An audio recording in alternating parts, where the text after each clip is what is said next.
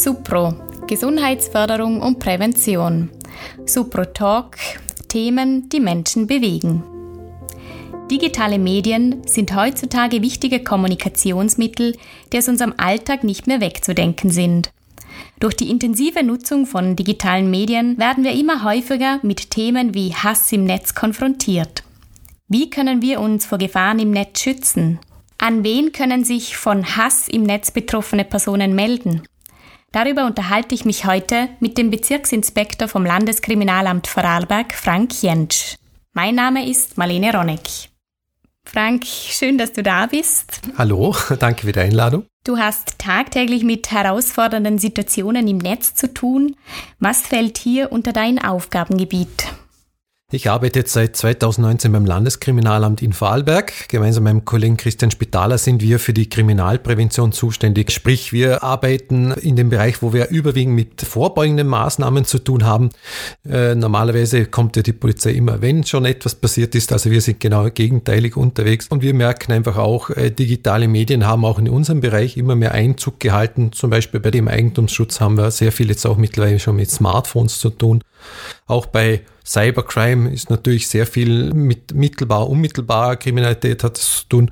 Äh, aber insbesondere auch im Bereich von Jugendlichen haben wir Präventionsprojekte. Cyberkids oder Click and Check sind die Titel. Auch bei Sexualdeliktsprävention, aber Gewalt in der Privatsphäre merken wir immer mehr, dass auch digitale Medien zu Tatmittel werden können. Wenn ich das so höre, dann ist das ein recht umfangreiches Aufgabengebiet. Ist dieses Ausmaß für dich, deine Kolleginnen und Kollegen denn gut zu bewältigen? Also wir haben äh, zwei Beamte, also bei uns in der Abteilung, die sich um dieses Thema kümmern. Äh, wir haben auch noch zwei Kollegen vom, von der Initiative Gemeinsam Sicher, die auch auf der Ebene Cybercrime unterwegs sind und auf den Dienststellen noch 40 Kolleginnen und Kollegen, die äh, gerade in dem Bereich Prävention unterwegs sind. Aber äh, ich denke, auch wenn wir in Vorarlberg nicht so ein großes Bundesland sind, allein die Polizei könnte sowas nie alleine abdecken. deshalb sind wir froh, dass wir insbesondere auch in Vorarlberg eine große Bandbreite in Institutionen, Organisationen haben, die sich äh, mit dem Thema digitale Kompetenz beschäftigen. Wir machen das natürlich aus dem Sichtpunkt der Polizei. Die Vermittlung von digitaler Kompetenz wird ja auch vor allem für Kinder und Jugendliche immer mehr Thema und das im schulischen Setting. Das Thema digitale Kompetenz hat man im Zusammenhang mit Junsi sehr lange aufgeschoben. Äh, das wurde uns jetzt gerade am Homeschooling auch wieder vor Augen geführt. Äh, der Unterricht hat sich ja von heute auf morgen eigentlich ins Internet verlagert. Und ich denke, das hat gerade am Anfang, also im ersten Lockdown, sehr viel auch für Chaos gesorgt. Dann hat man sich später besser darauf eingestellt. Aber gerade äh, wenn ich jetzt so mit, mit Erziehungsberechtigten oder auch den einen oder anderen Lehrperson spreche, merke ich schon, dass auch teilweise so englische Begriffe nachher durcheinander gebracht werden. Was wären jetzt hier Beispiele dafür? Mhm. Zum Beispiel so Sexting und Cybergrooming, das wird sehr oft verwechselt. Sexting, das setzt sich ja zusammen aus äh, Sex und Texting, also dieser digitalisierte Dirty Talk, damit man sich da gegenseitig erregt. Das ist bei den Jugendlichen sicher ein großes Thema geworden. Wobei wir feststellen, dass Jugendliche da sich sehr oft nicht mit den Gefahren beschäftigen, weil sehr leicht kann man da zum Beispiel in das Thema äh, Kinderpornografie reinrutschen. Und jetzt haben wir gerade schon angesprochen gehabt, das Thema Cybergrooming. Da gab es ja im März große Berichterstattungen auf RTL und ORF, äh, wo auch sehr vielen äh, Erwachsenen einmal vor Augen geführt wurde, womit sich Jugendliche im Internet beschäftigen müssen oder mit was sie da konfrontiert werden. Also sprich Cybergrooming, da geben Leute vor, dass sie jemand sind, der sie in Wirklichkeit nicht sind, mit dem Ziel, dass sie eben äh, zu Nacktbildern kommen von Kindern und Jugendlichen. Und genau das ist eigentlich seit 2012 bei uns in Österreich strafbar. Ich habe mir auch seine Doku über Cyber-Grooming angeschaut. Das geht wirklich unter die Haut. Angenommen, Eltern erfahren jetzt, dass ihr Kind ein Opfer von Cyber-Grooming ist. Wo können sie sich hinwenden und wie können sie ihre Kinder beschützen?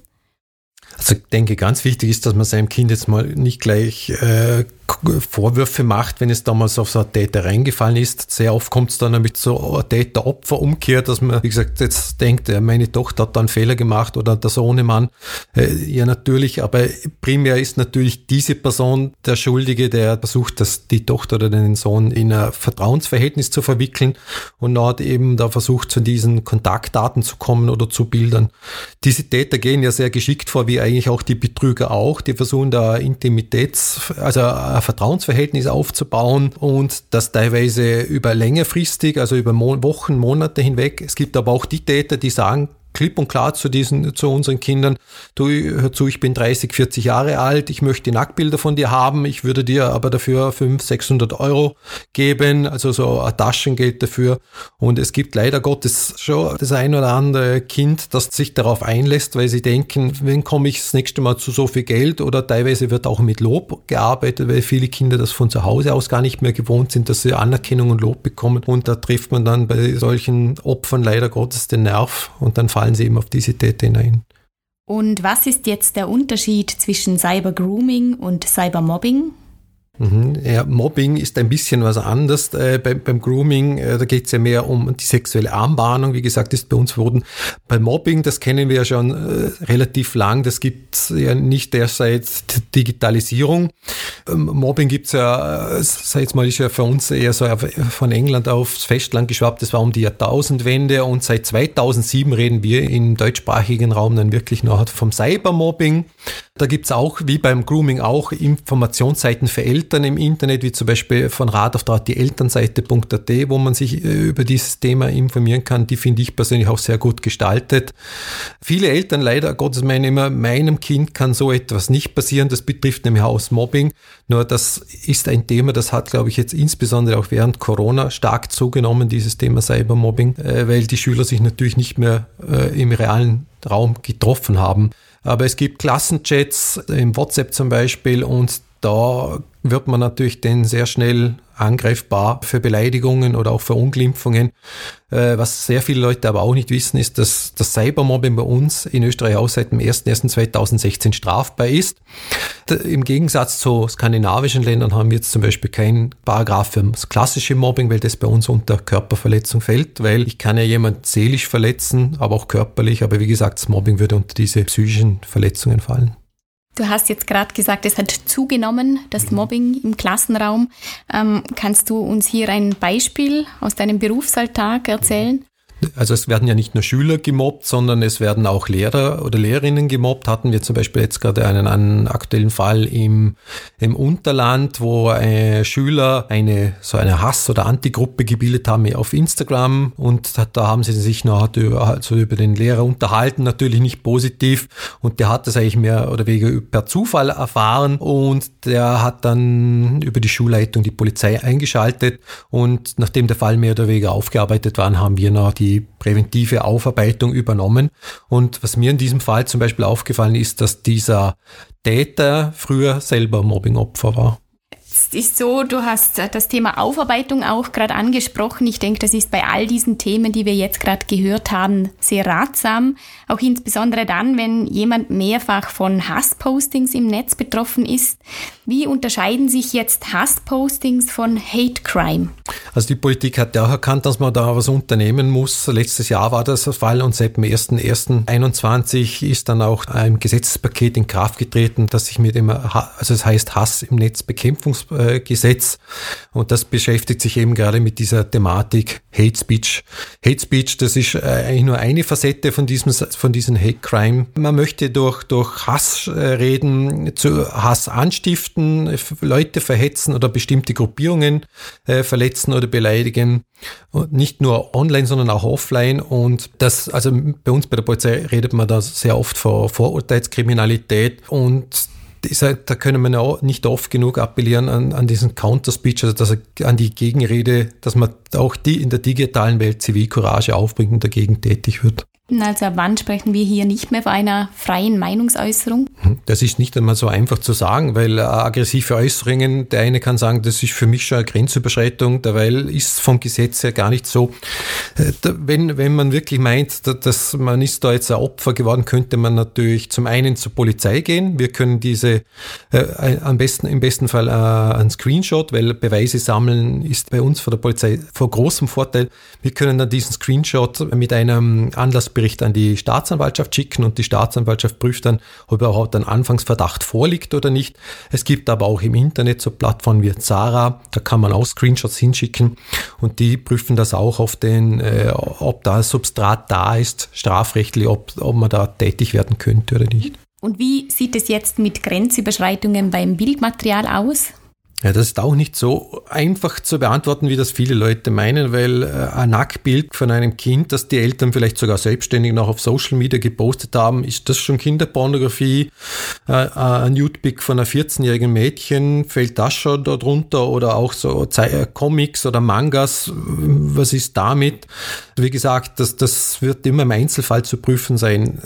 In Österreich ist einfach der Besitz von Kinderpornografie allgemein strafbar, auch, auch die Weitergabe äh, denke mal, wichtig in diesem Zusammenhang zu erwähnen wäre einfach, wenn man im Internet auf bedenkliche Inhalte stößt, dass man dann so ein Kinderpornografiebild oder wenn man halt meint, das ist eins, dass man da nicht das, das Bild sichert und auch weiterleitet, weil dann macht man sich schon selber strafbar. Am besten Fall äh, sichere ich mir hier den Link und schicke den weiter, damit so Institutionen wie die Stopline.at zum Beispiel sich selber dieses Foto anschauen können, weil die nehmen genau dann so eine äh, juristische Überprüfung vor, ob das schon eine Grenzüberschreitung Ordnung ist oder nicht. Seit Anfang Jänner 2021 gibt es das neue Gesetzespaket zum Thema Hass im Netz. Kannst du kurz beschreiben, welche Maßnahmen dieses Paket beinhaltet? Mhm. Also es wurden äh, bestehende Gesetze verschärft, aber auch neu hinzugenommen, zum Beispiel dieser 120a Strafgesetzbuch, das ist zum Beispiel das Upskirting, wenn man also Frauen unter den Rock fotografiert oder in die Bluse oder wenn man in eine Umkleidekabine rein fotografiert, das wurde jetzt unter Strafe gestellt. Aber es wurde auch äh, für Kommunikationsplattformen, die, also die müssen künftig transparent arbeiten, einen Ansprechpartner bieten. Das ist vielleicht dem einen oder anderen auch schon aufgefallen auf Instagram, wenn ich die drei Punkte bei einem Kommentar anklicke, dann kann ich äh, melden, ob das mitunter schon Verhetzung ist oder gegen andere strafrechtliche Delikte verstößt. Also man wollte dem Hass im Netz einfach was entgegenstellen und hat diesbezüglich auch rechtlich jetzt darauf reagiert. Wenn jetzt Jugendliche oder Bezugspersonen Fragen zum Thema Hass im Netz haben, wo können sie sich da in Vorarlberg hinwenden? Es gibt viele sehr gute Institutionen, die sich mit jugendlichen digitalen Medien beschäftigen. Und wir sprechen da jetzt nicht nur von Jugendlichen, sondern auch Erziehungsberechtigte oder Lehrpersonen.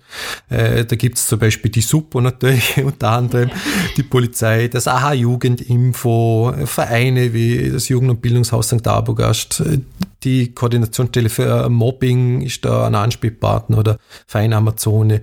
Auch schulintern, die Schulsozialarbeit, Schulpsychologie ist da ein Ansprechpartner und eine große Plattform, die natürlich sehr viele Leute mittlerweile auch schon kennen, ist sicher das safeinternet.at, wo es auch sehr viele Handlungsanleitungen gibt diesbezüglich.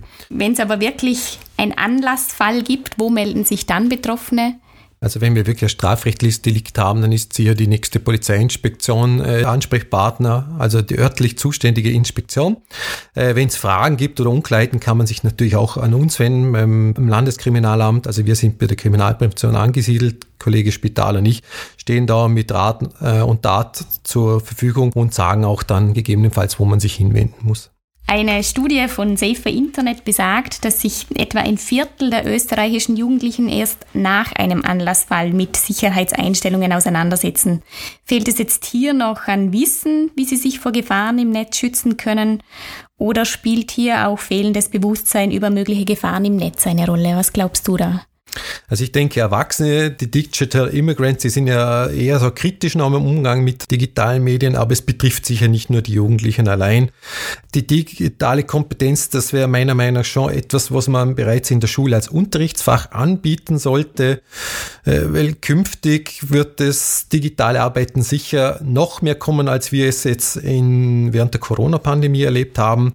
Und Cyber fitte Kinder, sage ich jetzt mal, die Medienkompetenz aufweisen sollten, die brauchen aber auch entsprechende Vorbilder und das sind halt wir Erwachsenen und auch wir Erwachsene müssen uns damit beschäftigen, mit dieser Thematik, damit wir auch bei den Kindern auch darauf schauen können, womit beschäftigen sie sich im Internet und wie gehen sie da richtig vor, damit sie sich da nicht unnötigerweise Gefahren aussetzen. Auch die Polizei hat sicher noch einen Nachholbedarf, weil wir auf der Straße präsent sind, wir sind sichtbar, aber im Internet fehlt es da sicher noch. Also sage ich noch, wäre vielleicht nochmal anzudenken, so eine digitale Polizeiinspektion, wo sich Jugendliche auch hinwenden können, aber auch Aktionstage oder Wochen an Schulen oder allgemein, da hat die Schweiz zum Beispiel gerade eine Aktionswoche gemacht zum Thema Cybercrime. Ich denke, das erregt auch einiges an Aufmerksamkeit. In Vorarlberg gibt es ja bereits eine konkrete Idee, wie Kinder und Jugendliche im schulischen Setting in ihrer Medienkompetenz unterstützt werden können, auch im Hinblick darauf, wie sie sich besser vor Gefahren im Netz schützen können. Wenn es aber wirklich einen Anlassfall gibt, wohin wenden sich dann die Betroffenen? Also das, der Bund und das Land Vorarlberg investieren ja jetzt die nächsten Jahre einiges an Geld für die Digitalisierung. Da werden, glaube ich, bis zu sechs Millionen Euro in die Hand genommen und 6000 Endgeräte für Schülerinnen sollen kommen, ab der Mittelschule aufwärts. Und äh, ja, das ist sicher nicht allein mit der Modernisierung äh, getan, sondern es muss auch eine entsprechende Ausbildung einhergehen für die Schüler, damit sie einen sicheren Umgang lernen. Und da sind äh, nicht nur die Erziehungsberechtigten gefordert und die Schulen, sondern da sehe ich auch die ganzen Organisationen und Vereine mit im Boot, dass wir die Schulen und auch wie gesagt, die Beteiligten unterstützen, dass sich die Kinder und die Jugendlichen da nicht unnötigen Gefahren aussetzen. Ich denke, wir sollten einfach Vorbild sein, wir Erwachsenen für, für die Kinder und Jugendlichen, nicht alles mit technischen Sperren lösen wollen, weil die Kinder sind ja schlau und wiff und die versuchen dann diese technischen Sperren auch auszuhebeln. Und deshalb ist das Sprichwort, dem kommt das hier ganz viel bedeutet, zu reden ist Gold und Aufklärung eine ganz wichtige Sache. Das heißt, es gibt im Bereich der digitalen Kompetenz noch viel zu tun, insbesondere in der Aufklärungs- und Präventionsarbeit. Richtig. Frank, vielen Dank für dein Kommen. Sehr gern, bitteschön. Und wenn es jetzt noch weitere Fragen gibt, dann kann man sich auch bei dir melden. Hast du gesagt, man darf dir schreiben unter frank.jentsch.polizei.gv.at. In diesem Sinne verabschieden wir uns für heute wieder alles Gute für Sie und bis bald.